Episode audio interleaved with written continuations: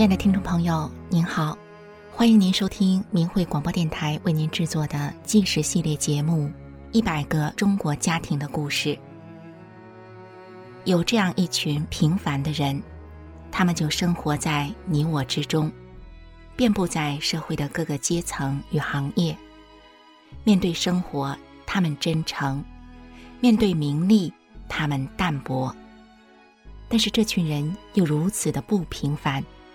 因为他们所经历的曲折和磨难，远远超过一般人的想象。在一百个中国家庭的故事系列节目中，我们将为您讲述他们的人生经历，一起从他们的所言、所行和所遭遇的一切中，去体会他们不平凡的人生。今天我们讲述的是：但愿我们家的苦难承受能止住。黑恶暴行。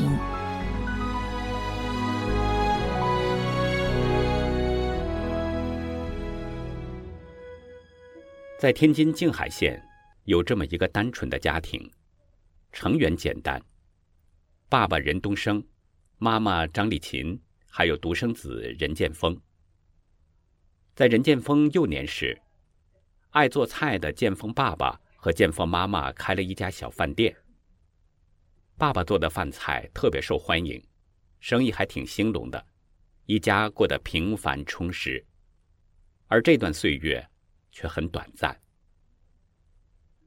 不久后，任建峰才二十五岁的父亲就患上了类风湿性关节炎，双腿的膝关节、踝关节肿胀得非常厉害，还伴随着剧烈疼痛，行走都困难，严重时需要人搀扶。于是，在接下来许多年里，任建峰总是看着妈妈搀扶着爸爸到处去求医，但最后也没能治好。逐渐的，爸爸任东升的身体已不能再干重活了。患病的十年后，三十六岁的爸爸更出现了并发症——风湿性心脏病。严重时，他会大口大口的吐血，全身无力。这下，爸爸只能在家养病，不能再干活了。养家的全部经济重担就落到了妈妈张丽琴身上。那时，张丽琴在京沪高速公路塘关屯收费站工作，下班回到家的她还得照料儿子，看顾病重的丈夫。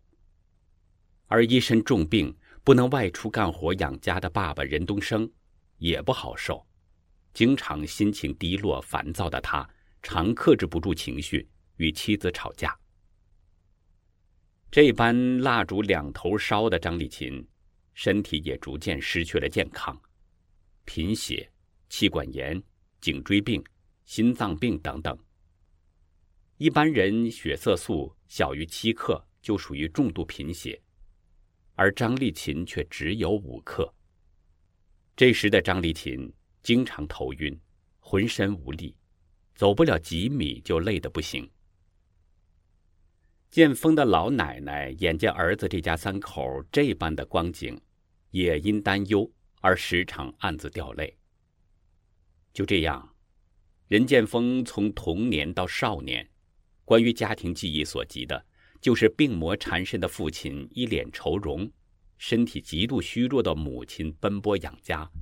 还有父母那无止境的争吵，他就在这样没有欢笑、没有未来希望的家庭里一天天的长大。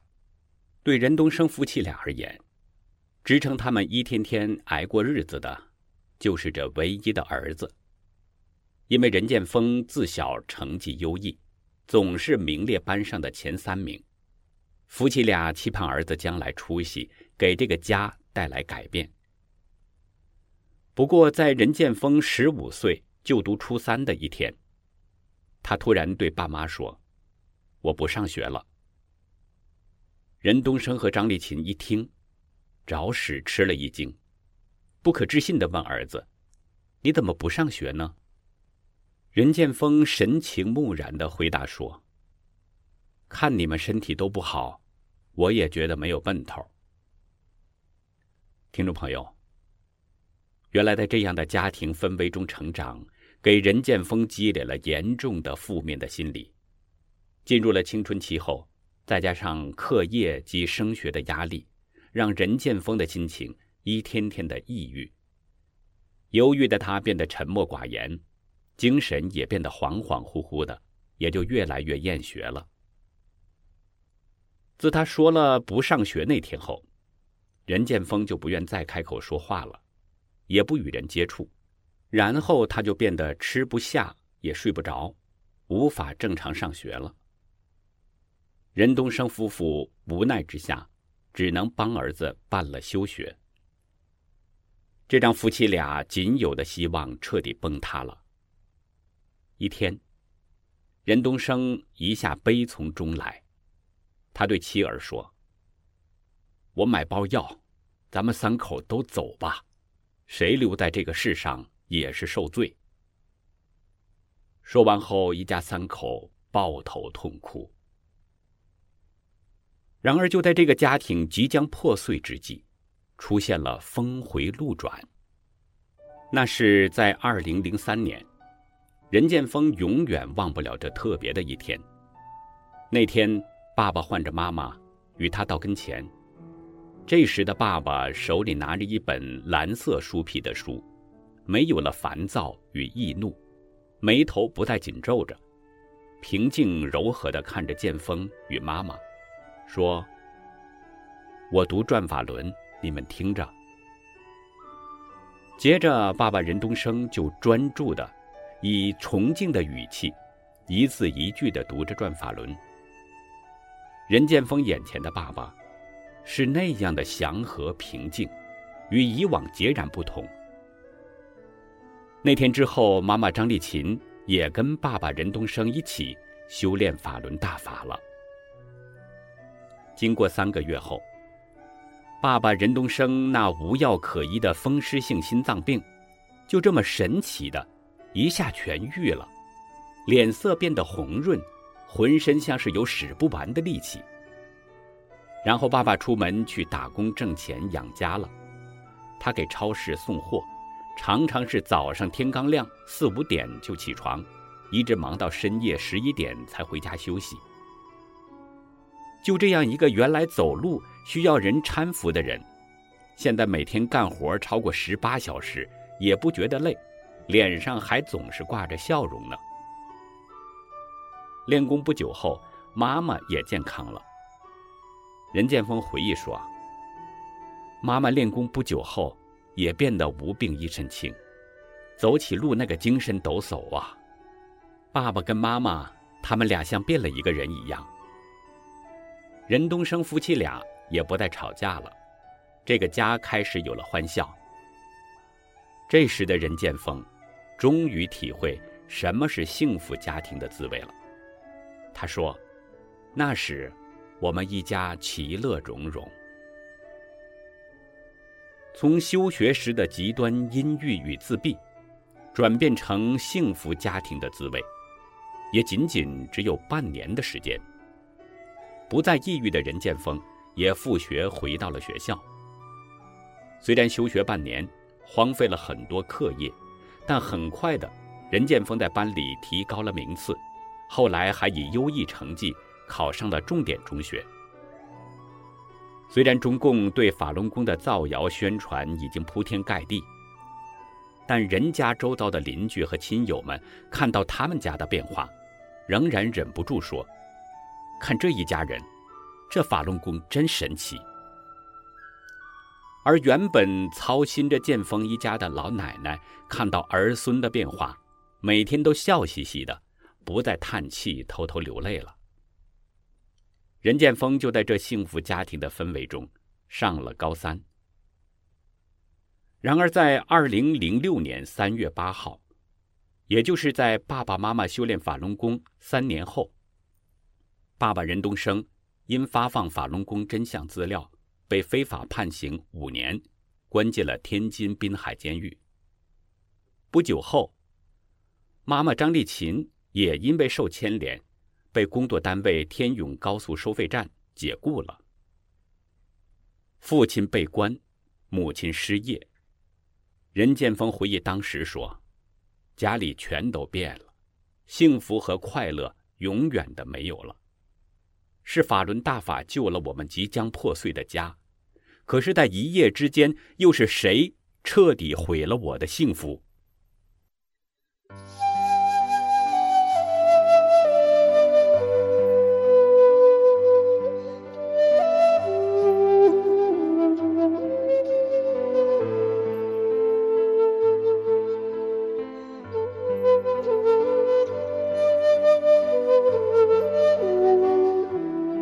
那时，任剑锋已经考上了一所大学，但他背着母亲拒绝了大学录取通知书。此刻的他已无心再升学。年轻的他开始打工挣钱，扛起养家的担子。他只盼望着五年后父亲从监狱里出来，一家人还能回到过去那幸福的时刻。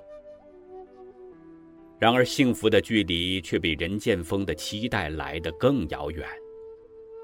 三年后，也就是二零零九年二月十二号，剑锋妈妈张丽琴，仅仅因为修炼法轮功，遭到静海六一零城关派出所绑架，后来被非法判刑七年，关进了天津市女子监狱。父亲还要两年才能期满，尚未出狱。母亲又被判七年，关进了监牢。这对年轻、刚满二十岁不久的任剑锋，无疑是个晴天霹雳。已经八十多岁的老奶奶心疼孙儿，搬来与任剑锋同住，祖孙俩相依为命。然而一次，老奶奶为了学骑三轮车，不小心把腿摔肿了。任剑锋的老姑姑只好把奶奶接走了，留下任剑锋一个人生活在空洞洞的家里。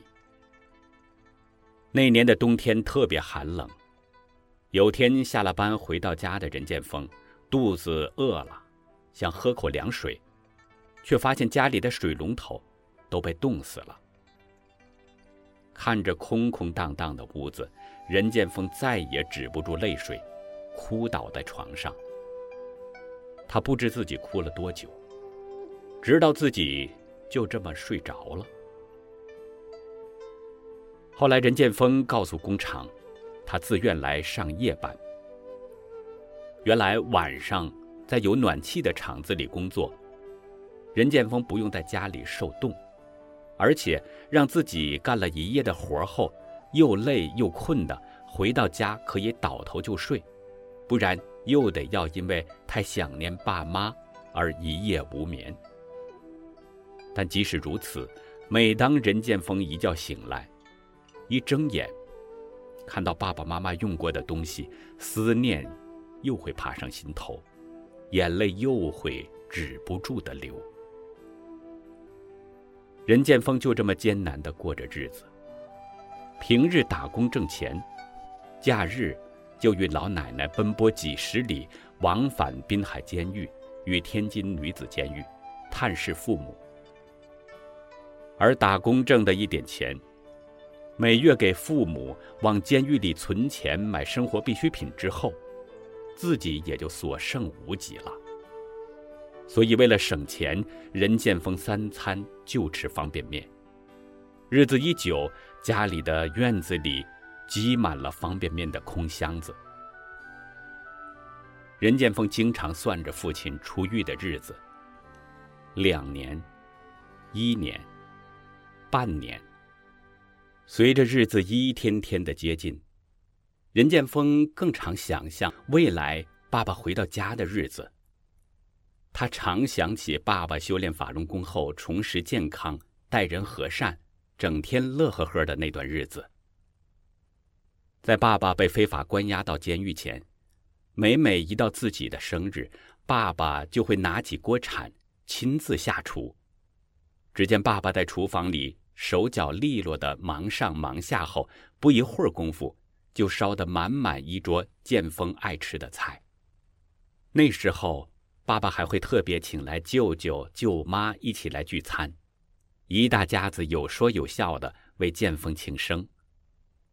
任建峰回想着那些年的笑容，以及许久未曾有过的家庭团聚，他期待着爸爸出狱，有爸爸的陪伴，日子就不再孤单了。他可以与爸爸一起守护这个家，一起等待妈妈出狱，一家再团聚。当人怀抱着希望活着时，是可以让人暂时忘却生活的苦的，可以在苦闷的生活里燃起一丝希望。二零一一年三月七号，是爸爸出狱的日子。任建峰担心七号当天早晨赶不上班车。他在前一天晚上就提前来到天津。他在外面冻了一整夜，等着一大早迎接被关在滨海监狱的爸爸出狱。早上八点多，他与奶奶会合后，任建峰兴奋地期待着。但等了好一阵子，却见不到父亲的身影。他们心急地去问滨海监狱，监狱的人告诉他们。里面在办手续，于是他们强忍着期待，又等了几个小时后，突然出现一群全副武装、手持警棍的武警围着他们。其中一个狱警问：“你们来多少人？”完全弄不清眼前状况的老奶奶和任建峰，老实的回应说：“就来我们两个人。”狱警听完后。露出了莫名的奸笑。任建峰着急的问狱警：“怎么人还没出来？手续怎么还没办完？”狱警答说：“静海县政府来人，把任东升接走了。”任建峰一听，既震惊又气愤，他只问狱警：“任东升已刑满，别人没权利接，你们这样做是违法的。”狱警却说：“他们的手续全着呢，也有人签字。”任建峰一看签字的人叫张海泉，但他和奶奶不认识这个人。无奈之下，他与奶奶急忙的找到静海县城关派出所，但派出所却说是滨海监狱把任东升转移到板桥劳教所。于是，任建峰与奶奶又着急地赶往板桥劳教所。当他们心急如焚地打车一百里地，来到板桥劳教所时，板桥劳教所却只回了他们一句：“没有这个人，谁说的？你去找谁去。”这一刻，任剑峰几年来的期待与希望，仿佛一下子全然破灭，各种情绪一下灌满他的心中。翻搅不停。但是当他一转身时，他看到了一旁八十多岁、白发苍苍的老奶奶，正无声的流着眼泪。任建峰打起精神来，搀扶着虚弱的老奶奶回到家。任建峰的爸爸到底在哪儿？为什么期满监狱却不放人？监狱到底把任东升怎么了？任东升还好吗？任东升什么时候可以回家呢？这些问题，任建峰都没有答案。没有答案的担忧会更折磨人心。直到七天后，监狱才通知任建峰祖孙二人，要他们去接人。在这天，任建峰与老奶奶真的接到了父亲。任建峰与奶奶看到爸爸任东升后，既兴奋又开心。虽然任东升面无表情，态度有点奇怪的冷漠。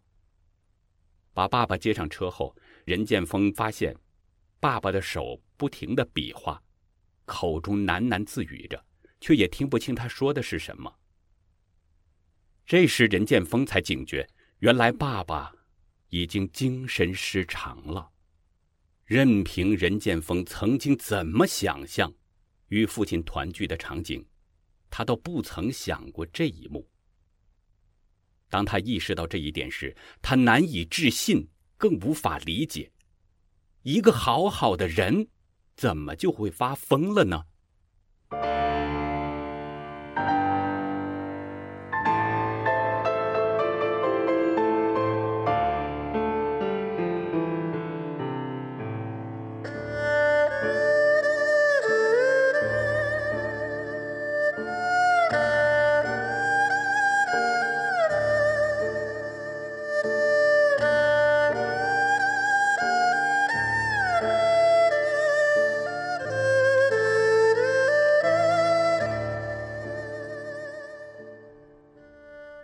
发了疯的任东升回到家后，经常披散着头发，不知洗漱，还常用绳子把自己捆起来，用刀挑着兜子到处走。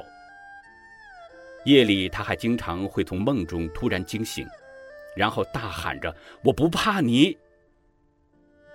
当听到有人提起警察时，他就显得非常害怕。他会自言自语地说：“自己得赶快逃走，不然的话，警察不会放过他的。”有时他还说：“我要不放弃信仰，他们会把我打死。”原来，早在任东升刑满前八个月，滨海监狱突然禁止任剑锋与奶奶的探视，就是为了隐瞒任东升被监狱迫害致疯的事实。回到家的任东升，大部分时间处于疯癫状态。每当遇到电闪雷鸣、下雨时，他的情绪就更加失控了。他会站在雨里大吵大闹。有时还会在半夜里突然醒来后跑了出去，一离家走失就是好几天。回家后的他是蓬头垢面，满身的污垢及臭味。而且任东升的脾气变得越来越暴躁，还出现了幻听。他将家里的大门、所有的家具一一都砸坏了。然而，就在任东升偶尔清醒的时刻，他片段片段地讲出了他在监狱里的遭遇。任剑锋就在爸爸的描述与和任东升关在同一监狱的难友口中拼凑出一些爸爸在监狱里遭受的酷刑折磨。原来，任东升因为不放弃修炼，受尽监狱的暴打、酷刑和侮辱。但任东升都一一的挺了过来。每当受刑时，任东升便高喊“法轮大法好”。即便这样，又会让他遭到一次又一次的暴力殴打。但是最终导致他发疯的是，他多次被监狱逼迫吃过一种白色药粉，还被注射过不明药液。任剑锋明白了。他悲愤地说：“天津滨海监狱邪恶到何种程度，把一个真心向善的好人迫害疯了。”而任东升的发疯，在被迫害的法轮功学员中，并非个例。据明慧网资料，在一九九九年后，中共为逼迫法轮功学员放弃信仰，将法轮功学员关入监狱、看守所、洗脑班里。对他们注射或是灌食破坏中枢神经的不明药物，学员因此常常会出现全身或局部瘫痪、双目失明、幻听幻视、丧失记忆、行为痴呆等等，最终导致精神失常。其实任剑锋的爸妈在修炼法轮功后，不仅身体康复了。也变得事事依循真善人，做好人。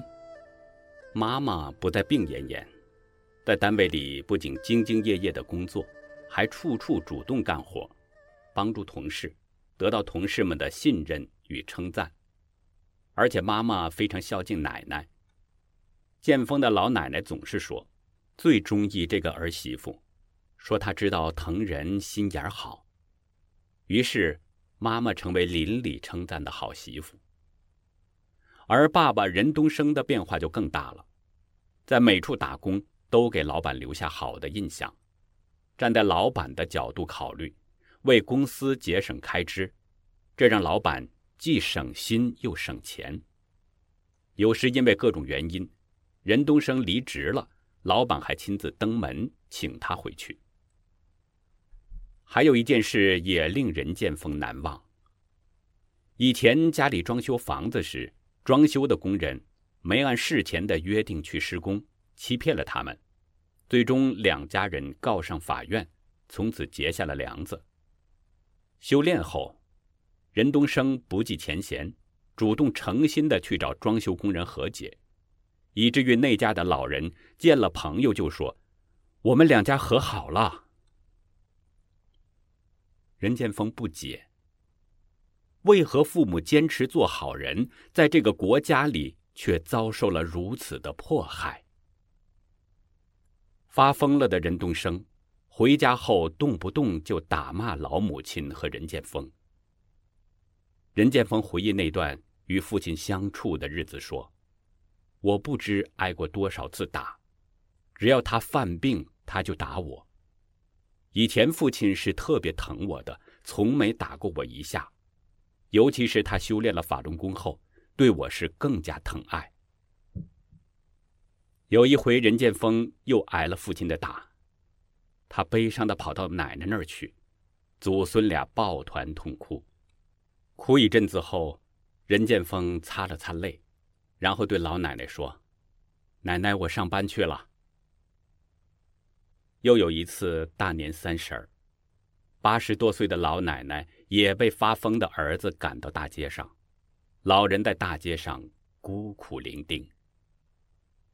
而更可恶的是，静海县国保六一零和当地派出所仍然不放过发了疯的任东升。还经常到家里来骚扰，每每如此，任东升的精神状态就更加糟糕了。听众朋友，如果你是任建峰一家的邻居或亲友，看着他们一家的遭遇，你会怎么想？这几乎要走入绝境的一家，修炼法轮功后，幸福和睦了，但中共却为了强迫他们放弃信仰。将人迫害疯了，仍不放手，这不荒谬颠倒的太明显吗？任建峰平日既要上班挣钱养家，又要面对精神失常的父亲的暴力殴打，还得担心他到处乱跑，担心他的安全。而假日时，任建峰去天津女子监狱看望母亲时，他还不得不面对心里更深的担忧。狱中的妈妈会不会像爸爸一样被迫害疯了呢？这个担忧，更是深深的埋在他的眼眸深处。一次，他去监狱探视妈妈时，他终于鼓起勇气开口问妈妈：“你在监狱里吃药吗？”妈妈立刻明白儿子的暗示，她柔声的回复任建峰说：“妈妈没事。”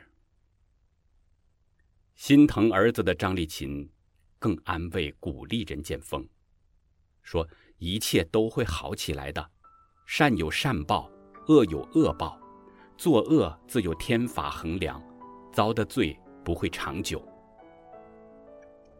身在狱中的他，还叮咛任建峰说，要善待所有的人。尽管在儿子面前表现得坚强镇定。其实张丽琴内心也十分煎熬。当第一次听到丈夫被迫害发疯时，张丽琴在那瞬间犹如脑子被震出了一声轰然巨响。她无法思考，那一整夜，张丽琴根本不知道自己是怎样度过的。而被关在天津女子监狱的张丽琴，除了也遭受了无数次的毒打。长期不让睡觉的迫害折磨之外，事实上，张丽琴也曾被监狱强迫输液、打针，被迫吃药。有一次，张丽琴因为拒绝吃不明药物而被罚站了一个月。她被罚站的双腿双脚都肿了，鞋子穿不上，腰也弯不下去。然而这都没有击垮她，没有让她屈服、放弃信仰。有一回，张丽琴手扶着铁窗站在窗前，望着窗外，她不禁潸然泪下。这时，坐在一旁，一个负责看管法轮功的刑事犯包家，对张丽琴说：“老张，你别站在铁窗那儿，看着你，我就难受。”说完，这个包家也跟着哭了起来。他边哭边说。你们不像我们，我们这些人大多为了钱，为了情坐牢，可你们为了什么呢？望着窗外的张丽琴听了这些话后，她慢慢转过身，目光坚定地对这个包家说：“为了坚持做个真善忍的好人。”二零一六年大年初四，张丽琴结束了七年的非法刑期，她平安出狱了。任建峰兴奋地接回妈妈，虽然他知道这再也不是当年那个幸福的家，他依然开心地说：“我们一家三口总算团圆了。”当张丽琴回到家，她看到屋子墙上挂满了各式杂乱的衣服，而窗户上的玻璃破碎了，屋里的家具被毁得不成样子。屋顶还透着亮，而地上更是一片杂乱不堪。角落里，一个男子长发凌乱，两眼空洞无神，表情冷漠，嘴里不知嘟囔着什么。张丽琴怔怔地看着眼前这个十年不曾相见的丈夫，她望着这个既熟悉又陌生的丈夫，内心一阵翻涌。她再也抑制不住自己的泪水。自己的丈夫被迫害疯了，儿子年纪轻轻的就独自一人承受着这个破碎家庭的苦难。然而此时，还有多少法轮功学员也同样身陷牢狱，遭受着迫害？有多少家庭因此破碎，子女年纪轻轻，承受着生死离别的痛苦？想到这儿，张丽琴心里百味杂陈。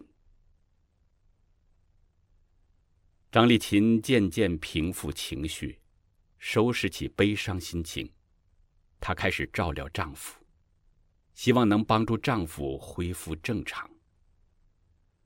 他同时着手一步步的重建家园。他先动手将房门修好，房子有破损的地方，就用塑料钉上，屋里屋外打扫干净，收拾整齐，就这么一点点、一点点的将屋子收拾好。慢慢的，这个家终于又有了点家的样子。然而疯了的任东升依然经常大吵大闹，动不动就殴打儿子与刚出狱的张丽琴，甚至拿着棍子、菜刀追他们母子俩。张丽琴刚收拾好的屋子家具，经常马上就被任东升给一一砸坏了。一次，任建峰被打得腿部受伤，不能上班，张丽琴看在眼里，心如刀割。直到张丽琴出狱一年多，任东升的病情日益严重，丝毫不见好转。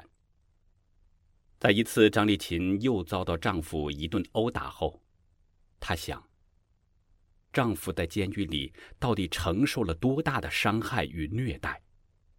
一个健康善良的好人，从监狱出来，怎么就变成这个样子？监狱到底存在哪些不可告人的秘密？又有哪些凶手逍遥法外，继续迫害其他人？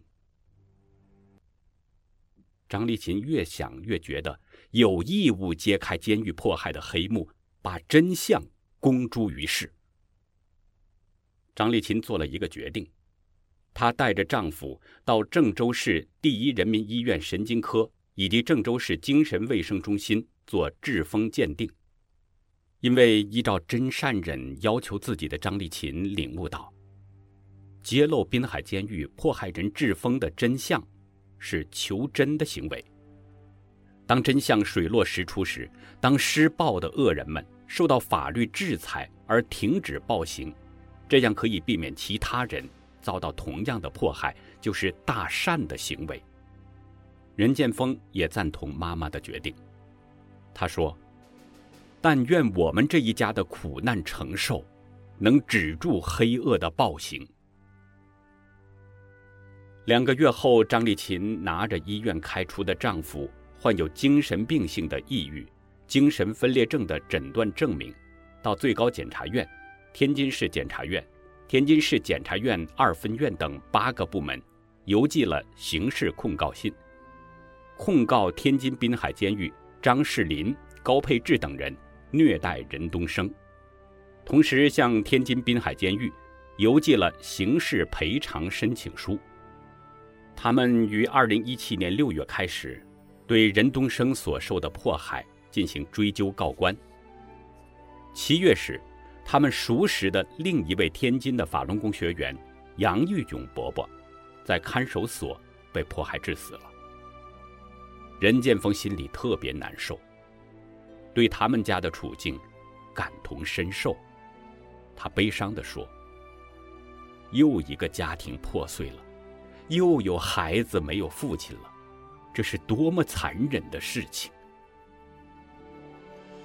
然而，自从他们告官后，静海公安、司法、派出所、六一零及政府人员三天两头的找上门来，恐吓威胁张立琴不得告官。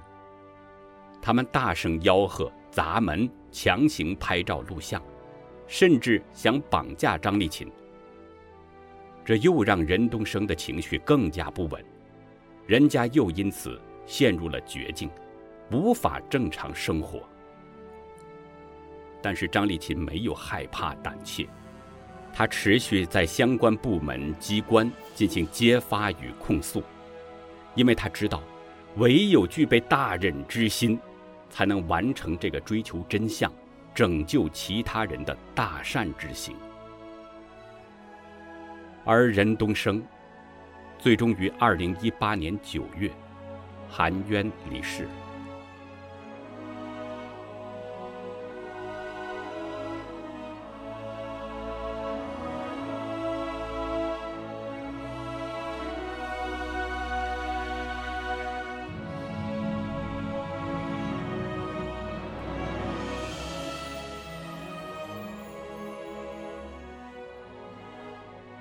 各位听众朋友，这就是任东升一家的故事。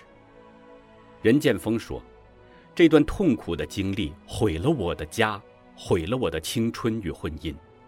我多么盼望我有一个正常的父亲，只要他正常。”他说：“但愿这些好人遭受的不幸，能让那些良知尚存的执法者有所觉醒。”但愿我们这一家的苦难承受，能止住黑恶的暴行。